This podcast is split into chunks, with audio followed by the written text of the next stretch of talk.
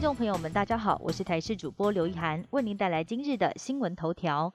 第十一轮 BNT 加开至四十四岁接种，今天早上十点开始，限时八小时预约。BNT 疫苗还没抵达台湾前，人人喊打，但最近预约接种大熄火。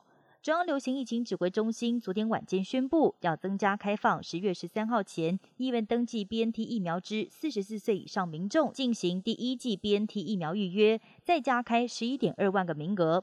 但是不断临时加开，让国人必须随时紧盯接种政策，乱象不断。我国新冠疫苗持续开打，目前人口涵盖率已经有接近六成。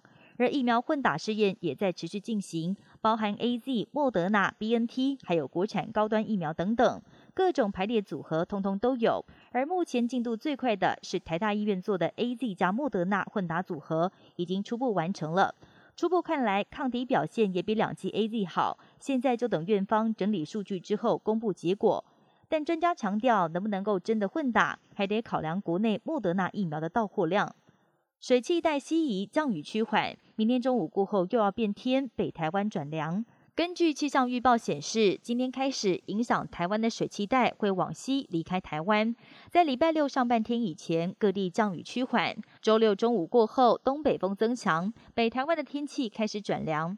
迎风面，北部、东北部地区降雨会明显增加。礼拜六下半天到下礼拜天，可能会有局部大雨发生。各国拼疫苗接种率，而我国太平洋岛邦交国家博流疫苗接种涵盖率在全球领先，已经有百分之九十九可接种人口完整接种。另外，南韩接种率大幅提升，短短三个月就从百分之十上升到百分之六十一。南韩政府预计下个月开始要逐步解封，并表示当接种率达到百分之八十五时，就有机会松绑口罩令及限聚令。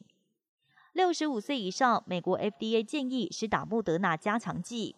美国 FDA 专家小组以十九票对零票一致表决通过，建议六十五岁以上及重症高风险族群接种莫德纳加强剂。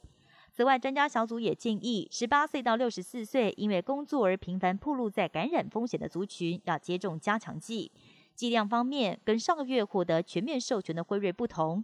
莫德纳建议使用一半剂量，也就是五十微克作为加强剂，而且要跟第二剂相隔至少半年的时间。尽管莫德纳强调莫德纳的保护力会因为 Delta 而减弱，施打加强剂有助于增加抗体，但专家小组都认为目前还没有证据显示每个人都需要打加强剂。